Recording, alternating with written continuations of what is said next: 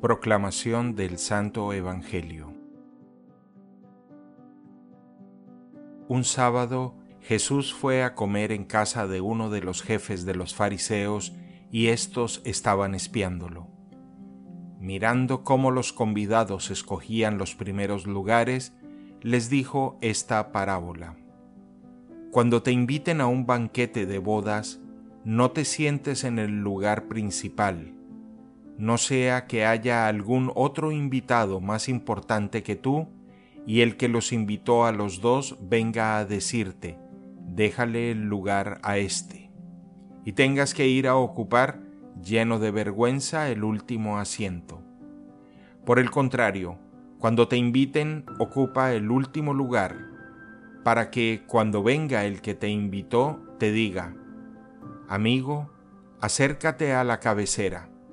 Entonces te verás honrado en presencia de todos los convidados, porque el que se engrandece a sí mismo será humillado, y el que se humilla será engrandecido. Palabra del Señor.